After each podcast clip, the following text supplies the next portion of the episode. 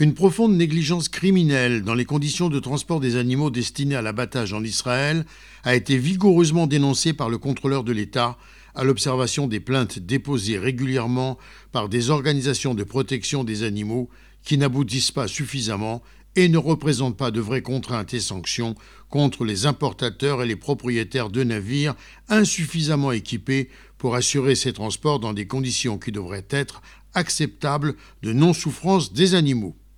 En effet, malgré la réponse apportée par le ministère de l'Agriculture, selon laquelle des sanctions sont imposées sur les importateurs et propriétaires de navires, il a été établi qu'en 2018, seules deux démarches d'enquête ont été soumises au département juridique du ministère et en 2019, uniquement deux enquêtes supplémentaires ont été ouvertes. Au mois de janvier 2020, elle n'avait pas encore été transférée au département juridique et le rapport du contrôleur de l'État souligne que dans cette période de pandémie, l'attention du public est sollicitée pour réagir contre les risques sur la santé des citoyens que représentent ces transports calamiteux. Et le rapport souligne l'échec des services vétérinaires à contrôler, gérer et développer de nouveaux plans visant à limiter la propagation des maladies comme la brucellose bovine ou encore la leptospirose, susceptibles de se transmettre de l'animal à l'être humain.